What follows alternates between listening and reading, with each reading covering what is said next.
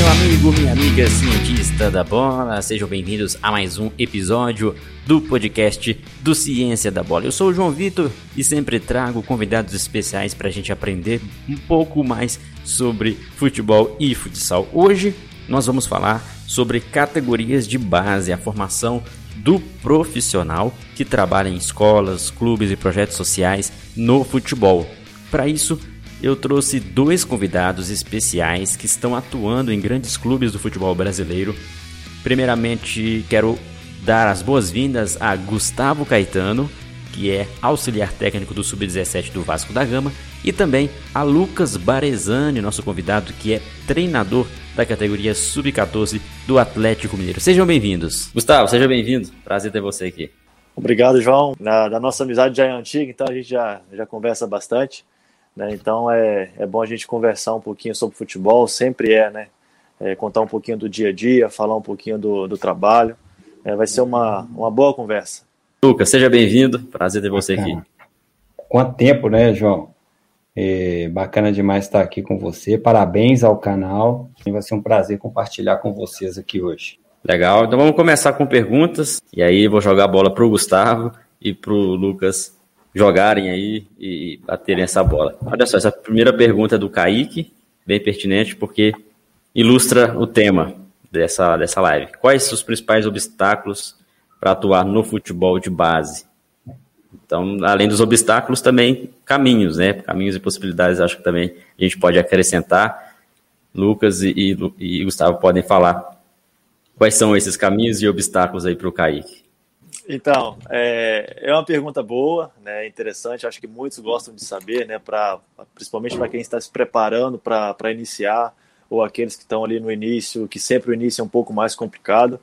Né, eu confesso que eu também estou no início, eu tenho, de, de mercado de futebol, eu tenho somente três anos. Né, claro que eu estive na graduação, dentro da graduação mesmo, estive perto do mercado, e considero a graduação como parte do mercado, né? Porque muitas das atividades, das, dos exercícios, de tudo que a gente é, participava lá, é, era em função do futebol de alto nível, que é sempre, sempre que eu quis, e hoje é o que estou trabalhando, né?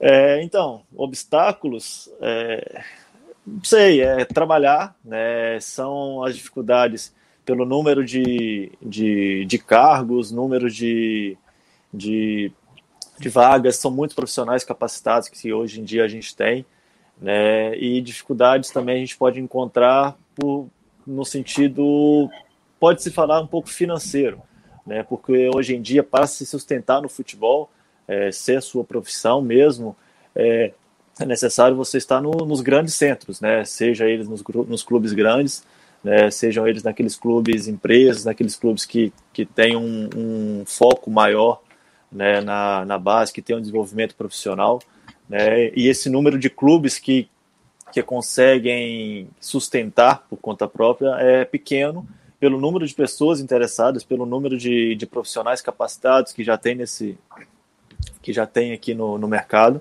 Então, é, esse é um dos grandes obstáculos, é ter essa, essa persistência né, até se conseguir um, um, um, bom resultado, um bom, um bom local de trabalho, né, que, que consiga realmente desenvolver o trabalho sem ter outras preocupações né, de forma direta.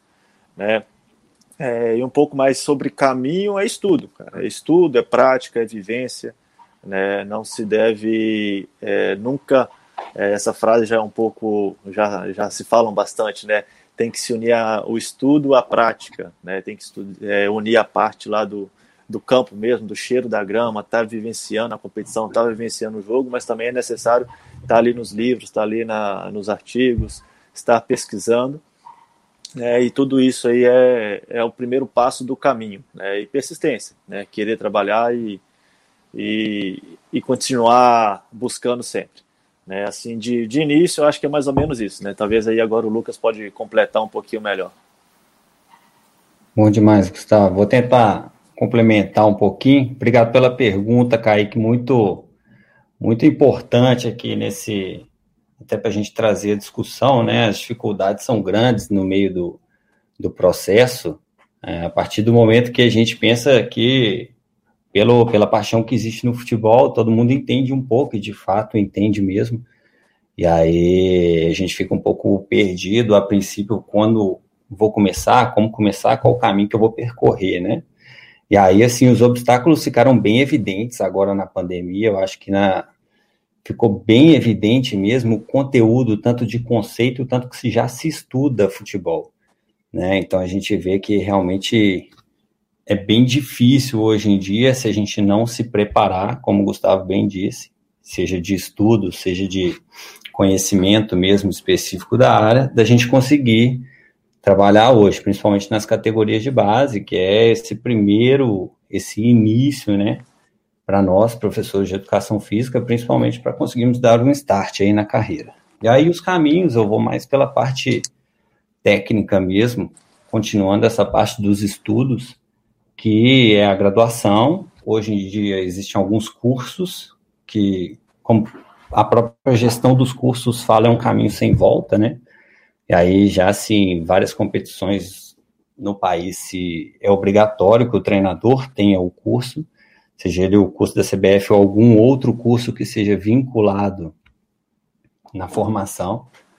O EFA, eu não, se eu não me engano, o, da Comebol já é válido, então são os cursos e o start né, no, no processo para adquirir conhecimento. O Gustavo também já falou sobre as escolas de futebol de desenvolvimento, e aí até ter uma certa visibilidade, bagagem, conseguir apresentar conteúdo, se desenvolver na, no meio, né, no, conhecendo as pessoas, até chegar nos, nos clubes Série A, vamos dizer assim.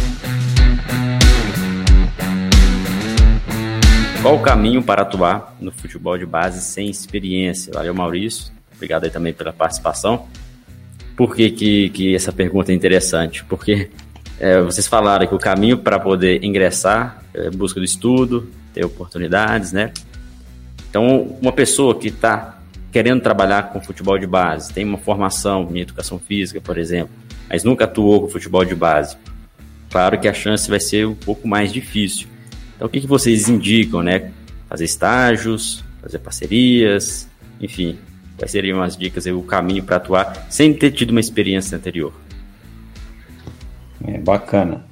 Bacana pergunta, Maurício. Eu, particularmente, eu comecei no futebol do interior, tive uma oportunidade, né? Então, fiz o processo um pouco inverso. Comecei no profissional do interior, disputei Campeonato Mineiro. Depois fui para a base desse mesmo clube, tive a oportunidade de trabalhar lá no profissional auxiliar. No início, né, João, lá atrás era, era um pouco mais complicado, tinha um pouco mais de preconceito dos, profissionais da educação física que não tinham a qualidade técnica de serem jogadores de futebol para trabalhar, era mais a parte de preparação física mesmo.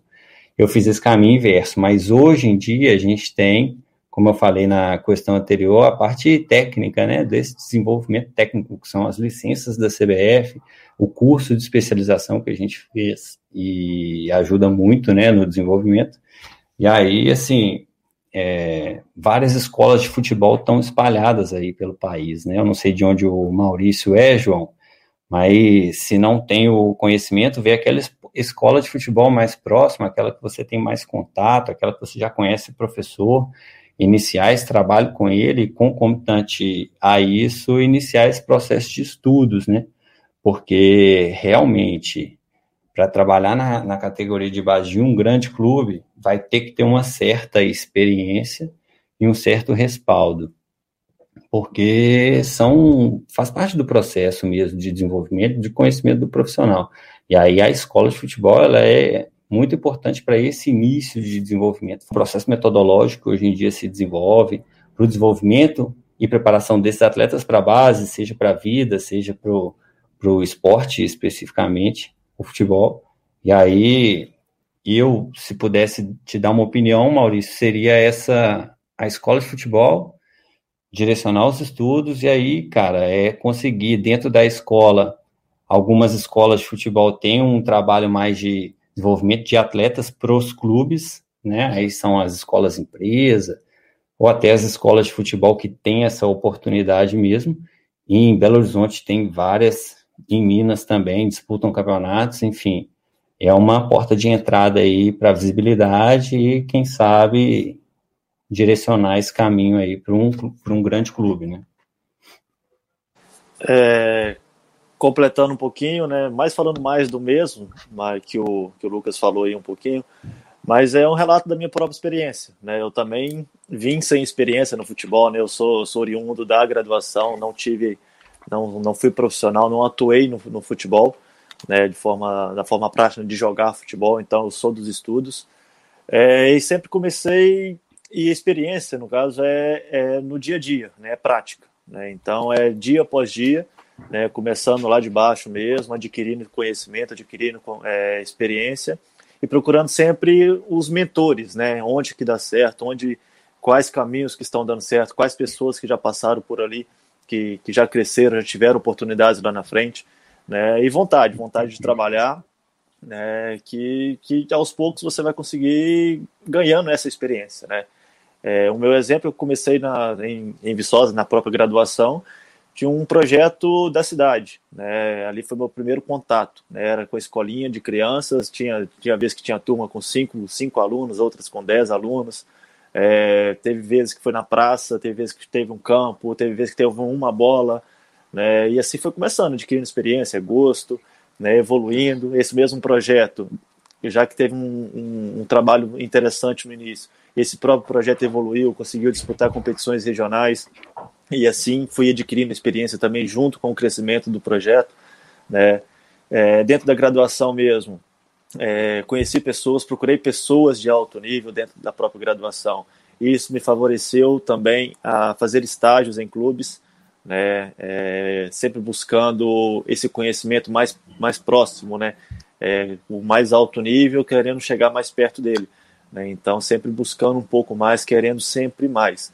Né? Consegui fazer estágios, né?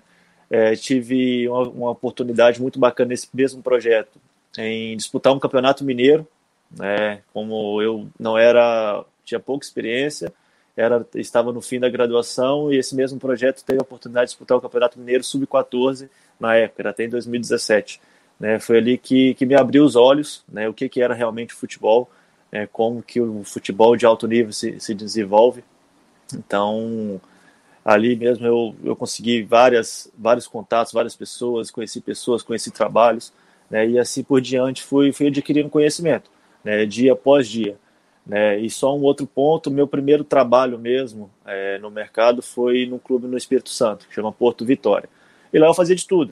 Né, eu cheguei como auxiliar do Sub-13, do Sub-15, do Sub-17, é, iniciei um processo do departamento de, de análise e de mercado, é, fiz parte também da, da, da, da, parte de logística também. Então, a experiência do dia a dia com vontade de trabalhar, com vontade de aprender e sempre estudando. Né? As dúvidas que eu tinha dentro de campo, as dúvidas que eu tinha na prática, eu buscava lá na teoria, né? na parte teórica. Né? E assim o contrário, né? tudo aquilo que eu via na parte teórica que era interessante, eu tentava aplicar na prática. Né? E dia após dia fui adquirindo experiência, experiência, e até hoje vim adquirindo experiência, aprendendo bastante. Né? Sempre, principalmente com vontade de aprender. E mais ou menos é esse o que eu acredito que é o caminho. Né? Não é ter aquele, ah, eu quero chegar lá, mas você não quer percorrer o caminho. É dia após dia, simplesmente. Hoje também, né, Gustavo, a gente vê muitas possibilidades de estágio. Eu não me lembro como, não sei como era a sua graduação, mas na minha época não, não tinha estágio em clube de futebol, seja ele qual for, né? Nem nesses clubes, escolas que disputam competição. Então era um mercado um pouco mais fechado, tinha um pouco mais de dificuldade mesmo. Hoje em dia, até no próprio Atlético, a gente tem alguns estagiários, né? Não no momento agora, porque é, ainda não, não nos permite ter grandes pessoas, um grande número de pessoas vinculadas ao clube, mas até antes da pandemia, tinham vários estagiários lá de diferentes setores. Então, dependendo de como for, hoje em dia, esse mercado de estágio também pode ser uma boa a se iniciar um projeto, iniciar uma carreira, para adquirir os conhecimentos e se preparar para entrar no, no alto nível aí de, das categorias de base também.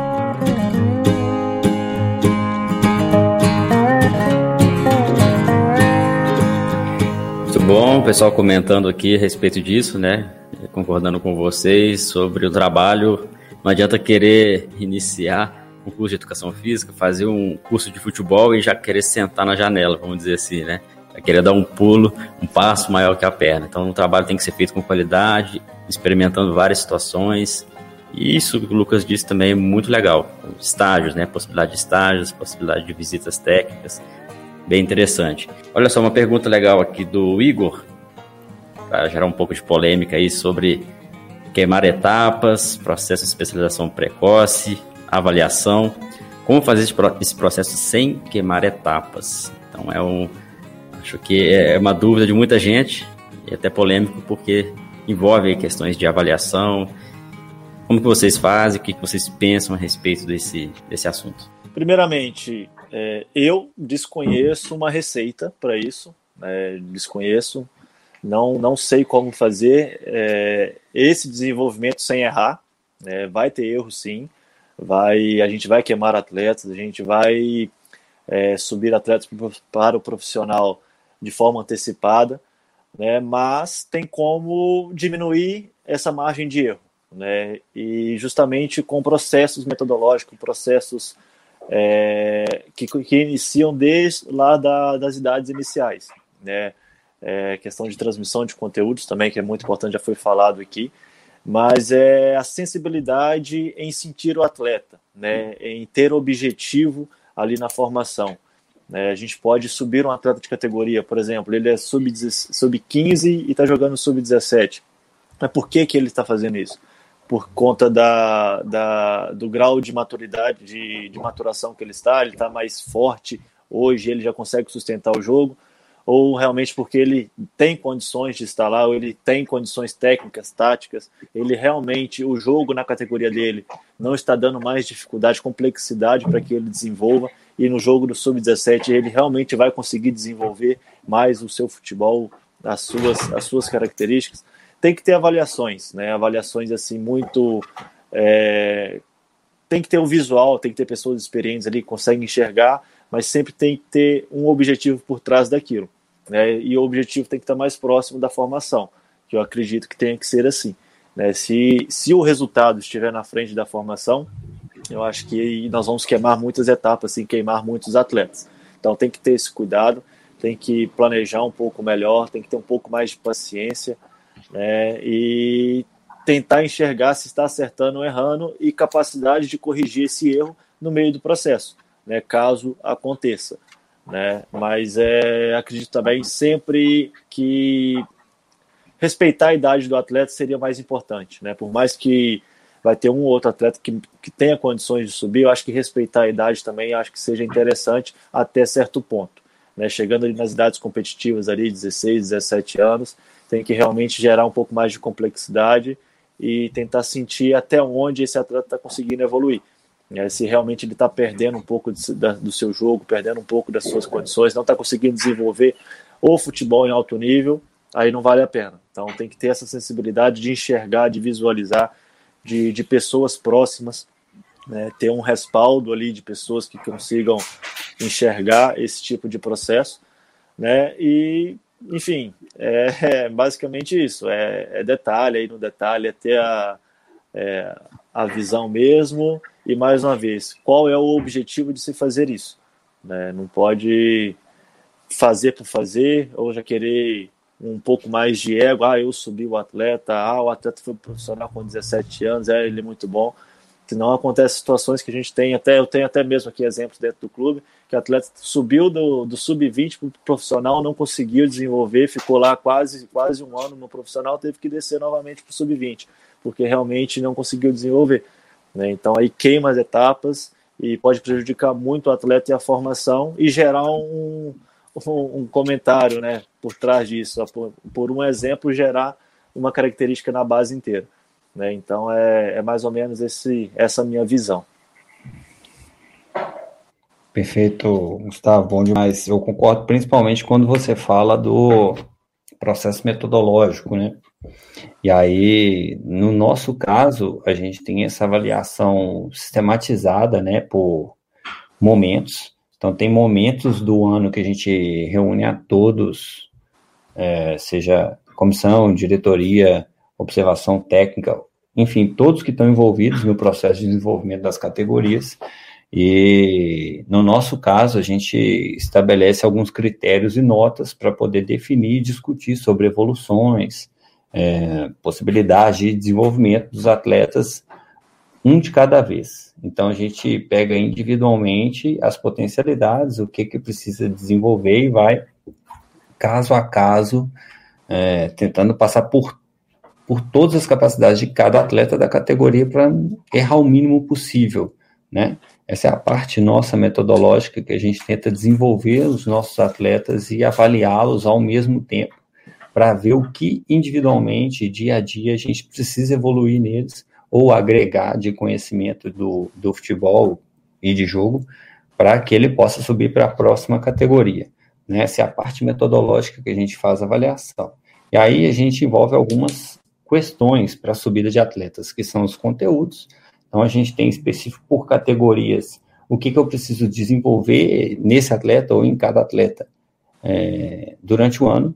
E aí, esse atleta já adquiriu esses conteúdos, e a gente usa o seguinte, é, mais ou menos nesse sentido. Pô, se eu passei conteúdo e a categoria deu conta, ela se desenvolveu, então a gente continua nesse processo, e individualmente com os atletas é a mesma coisa. Então ele pode subir por já apresentar condições de desenvolver os conteúdos da categoria de cima, dentro do processo metodológico, ou nos jogos, se ele é um atleta muito acima e na categoria de cima precisa de alguém nessa, né, nessa posição ou com a qualidade que ele tem, que ele vai ter a possibilidade de desenvolver jogos com competitividade maior, com um jogo um pouco mais jogado, mais rápido, um confronto que vai dar para ele a possibilidade de se desenvolver mais, e também por necessidade.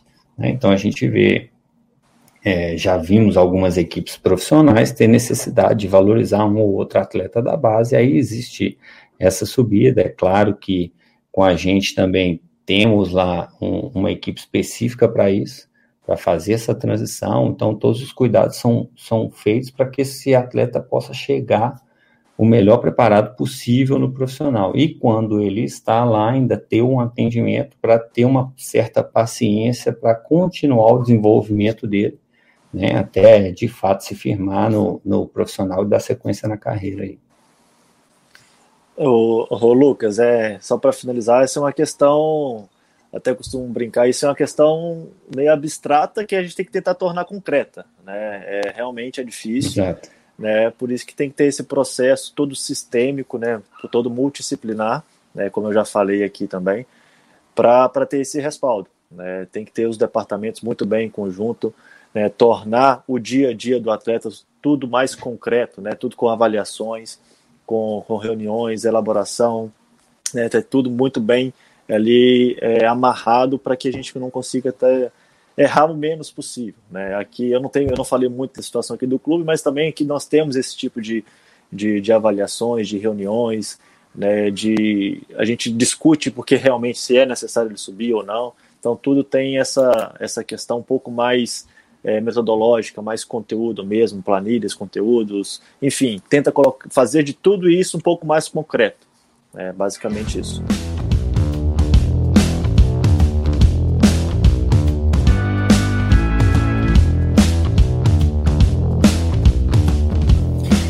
Muito bom, muito bom papo. Lucas, Gustavo detonando aí nas respostas, trazendo exemplos bem, bem claros, né? Do que eles já fazem no dia a dia, com bastante conhecimento. Legal porque nós falamos aqui de várias coisas, falamos aí de formação, desde processos metodológicos, como que vocês iniciaram a carreira também, as dificuldades. Tem uma pergunta bem legal aqui que vai sair um pouco do que a gente está falando, mas acho que faz todo sentido para vocês que estão aí treinando diretamente com, com, tanto como treinador como auxiliar, estão no dia a dia na parte de treinamento tático, treinamento técnico, que é a pergunta da Gabriele Nunes. Obrigado aí, Gabriele. Se existe um perfil de liderança ideal para um técnico na categoria de base, o que vocês acham? Liderança de um treinador do profissional, aquela cobrança extrema, né, em cima dos atletas, mas na base, como que fica? Treinador paizão, treinador amigo de todos. E aí, Gustavo?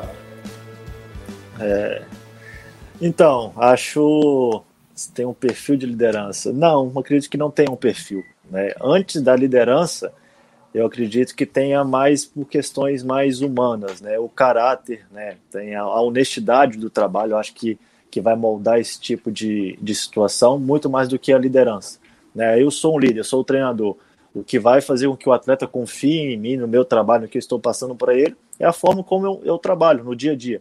Né? Se eu estou trabalhando de forma honesta, clara, simples, né? transparente, acredito que vou, os atletas vão adquirir esse tipo de confiança e aí vai ficar mais fácil de liderar esse grupo ou até propriamente dito o atleta. Né? Então, acho que o primeiro ponto é esse.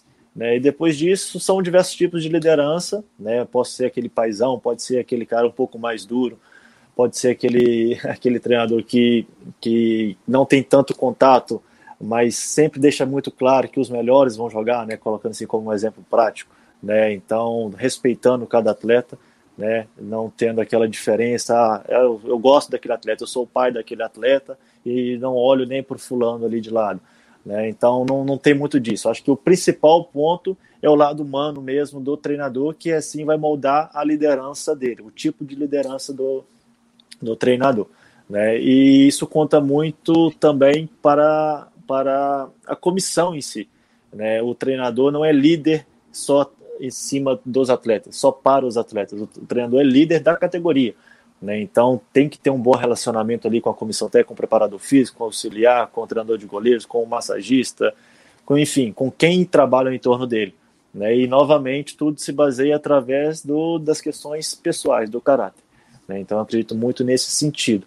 Né? Como que ele consegue transmitir esse o que ele pensa, né? o que, que ele acredita então tem que ser mais ou menos baseado nesse sentido e realmente fazer disso uma liderança.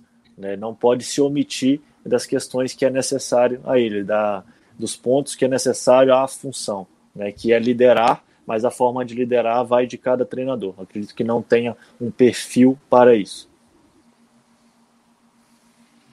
Perfeito. Bacana, eu concordo.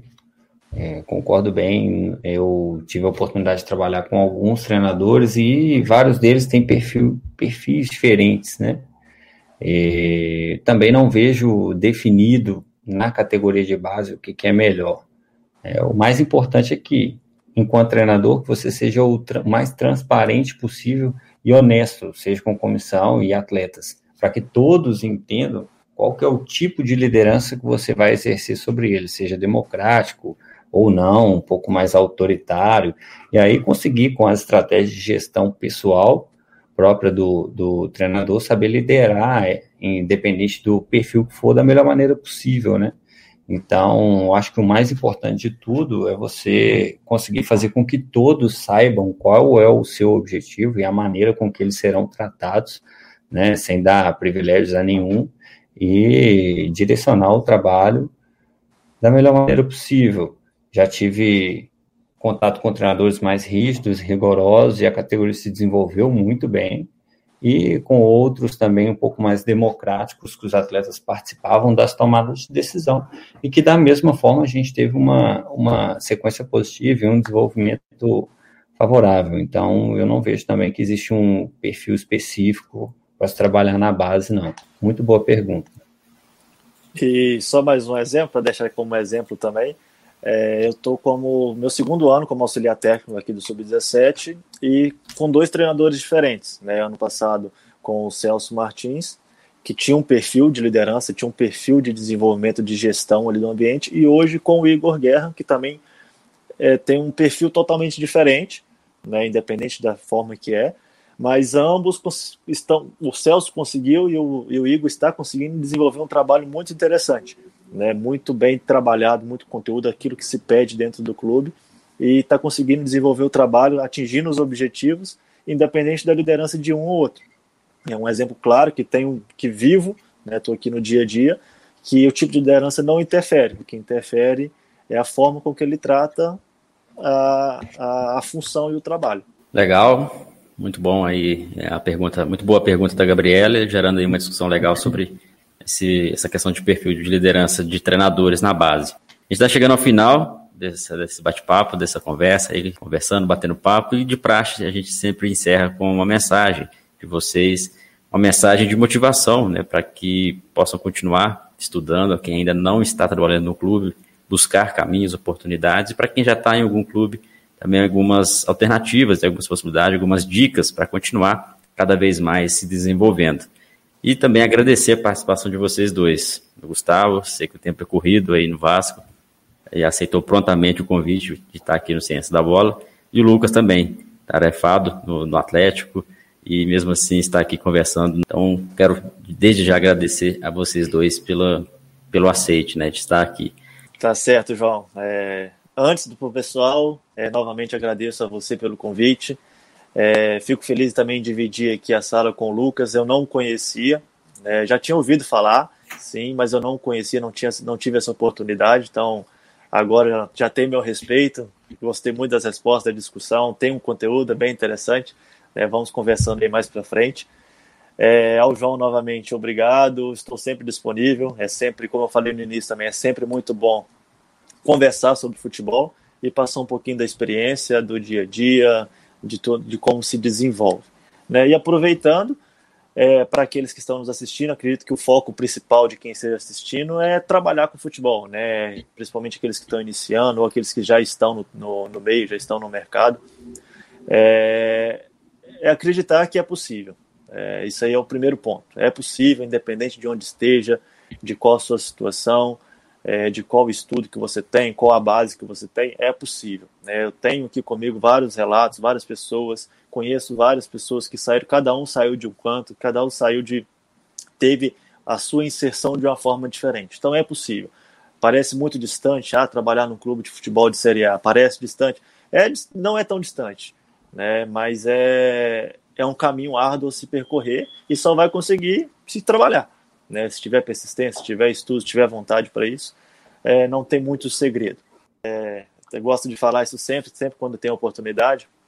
Antes de qualquer profissional, antes de qualquer função, é a pessoa, é o ser humano e é o caráter, né? É o que é a essência da pessoa. Né? Então, é, não adianta a gente ser o mais estudioso, ter mais experiência, ter mais locais vividos, se não tem o caráter do bem que é o mais importante. Né? Isso aí é o que vai direcionar no meio do mercado, de qualquer mercado, não só do futebol.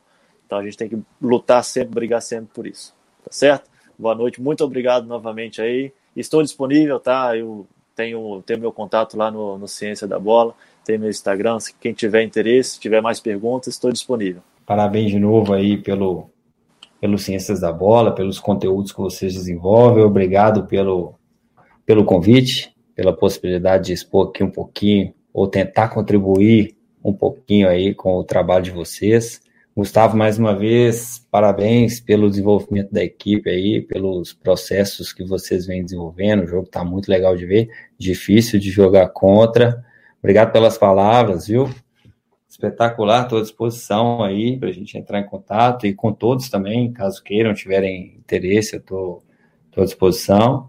Eu vejo que o que eu posso falar para para contribuir. Realmente foi um caminho difícil para mim até chegar, chegar num grande clube, ter as, as condições de poder trabalhar, vestir uma camisa, disputar torneios e continuar tentando progressão na carreira, continua sendo difícil, mas que para quem não trabalha ainda num grande clube ou não teve a oportunidade de vestir uma camisa de um clube de futebol profissional, é, não, não precisa se preocupar que não tem diferença nenhuma para quem veste a camisa em termos de pessoa Basta correr atrás dos seus sonhos, correr atrás do, do conhecimento especificamente do futebol, ter perseverança, o caminho é muito difícil.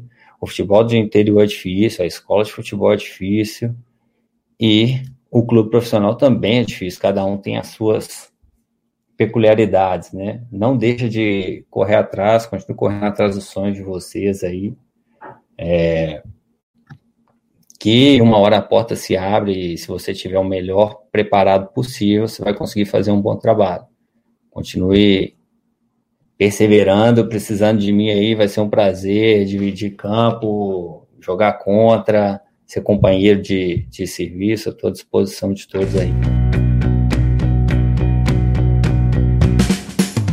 Este foi mais um episódio do podcast Ciência da Bola. Obrigado pelo carinho da sua audiência e não deixe de acompanhar o nosso trabalho. Acesse cienciadabola.com.br, confira nossos cursos, workshops, treinamentos e também siga a gente nas redes sociais, Instagram, Facebook, Twitter e LinkedIn. Grande abraço a todos, te aguardo no próximo episódio do nosso podcast.